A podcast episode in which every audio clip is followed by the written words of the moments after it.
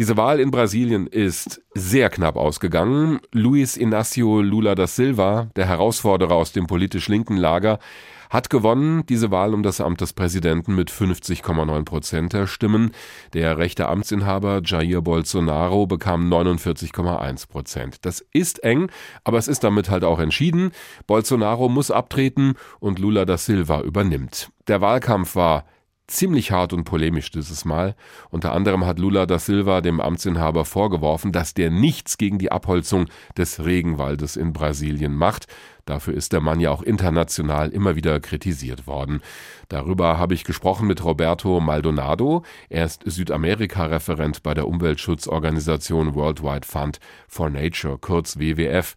Herr Maldonado, ist das jetzt eine gute Nachricht für den Regenwald in Brasilien, wenn Lula da Silva übernimmt? Unbedingt. Das ist definitiv eine gute Nachricht. Die Alternative wäre eine Katastrophe gewesen für die Umwelt in Brasilien und für das Weltklima. Da sind Sie sehr schnell, sehr eindeutig gewesen mit Ihrer Einschätzung. Was macht Sie da so hoffnungsvoll?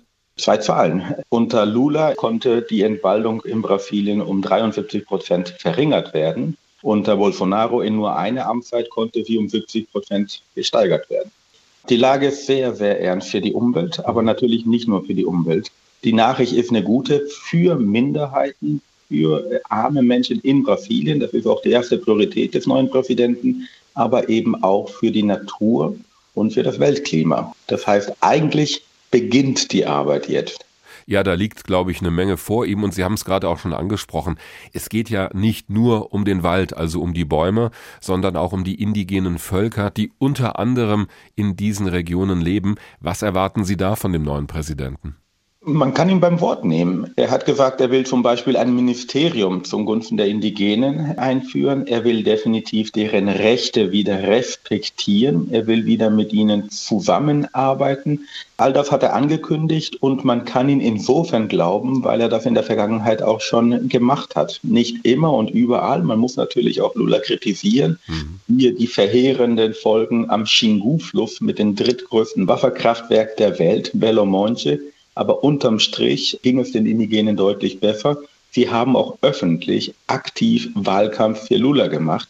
Und das würden wir ja nicht machen, wenn wir sich nicht eine deutliche Verbesserung versprechen würden. Sie haben gesagt, die Rechte der indigenen Völker, auf die kommt es an. Was genau meinen Sie damit?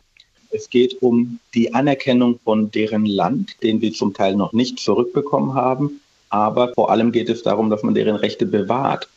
Unter Bolsonaro sind sehr viele Holzfäller, Goldgräber illegal in deren Land eingedrungen und gewalttätig Ressourcen rauszuholen gegen den Willen der Indigenen. Ich zitiere zum Beispiel die 20.000 Goldgräber, die im Land der Yanomamis eingedrungen sind, ohne dass die Regierung wirklich etwas dagegen getan hat. Das heißt, es geht um praktische Verbesserungen im Alltag. Die Gesundheitsprogramme für Indigene wurden komplett zusammengestrichen. Und auch das hat Lula eingeführt und die Indigene erhoffen sich natürlich, dass sie wieder eine würdevolle Mindestgesundheitsverordnung bekommen. Das gleiche gilt für Bildung und noch vieles mehr. Jetzt steht Lula da Silva ja für eine linke Politik. Er wird also mit konservativen Mehrheiten in den Parlamenten konfrontiert sein und er muss damit Widerstand rechnen. Trauen Sie ihm zu, dass er trotzdem etwas unternehmen kann, auch gegen die Interessen vielleicht der Forstwirtschaft, weil auf der anderen Seite geht es ja auch um Arbeitsplätze. Das wird möglicherweise ja eine schwierige Abwägung.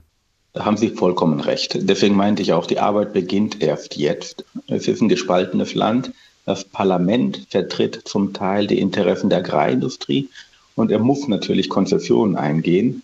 Und da kann man, glaube ich, auch sehr schnell an den internationalen Partnern Brasilien zu sprechen kommen.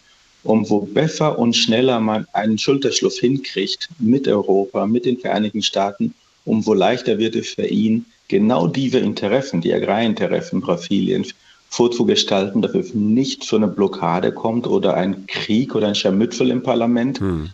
Viele müssen schnell handeln, auch wir. Stichwort Interessen. Lula da Silva saß schon mal wegen Korruption im Gefängnis.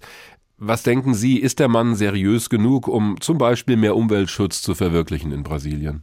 Gemessen an dem, was er in den letzten zwei Amtszeiten getan hat, ist die Antwort eindeutig ja. Brasilien kann nicht von alleine die Entwaldung um 70 Prozent verringern. Er hat es getan. Dahinter steckt vor allem politischer Wille. Den hat er gezeigt und noch viele weitere Maßnahmen, die deutlich besser waren als der aktuelle Präsident. Das heißt, mit ihm kann man eine soziale und Umweltagenda vorantreiben. Man darf natürlich sich auch nichts vormachen. Wirtschaftsinteressen werden immer da sein. Wir haben gerade über ein Parlament gesprochen. Hm. Wir müssen natürlich auch über die Agrarindustrie reden, die sehr, sehr mächtig ist und die nicht hundertprozentig brasilianisch ist. Auch Deutschland hat viele Interessen dort, amerikanische Unternehmen haben viele Interessen dort. Das heißt, gegen all die muss er so verhandeln, dass es Sinn macht. Die gute Nachricht ist, dass Brasilien deren Agrarproduktion sogar steigern kann, ohne einen einzigen Baum zu fällen. Das heißt, wenn wir etwas vernünftiger mit der Sache umgehen, können wir vieles gewinnen und den Klimakipppunkt am Amazonas verhindern.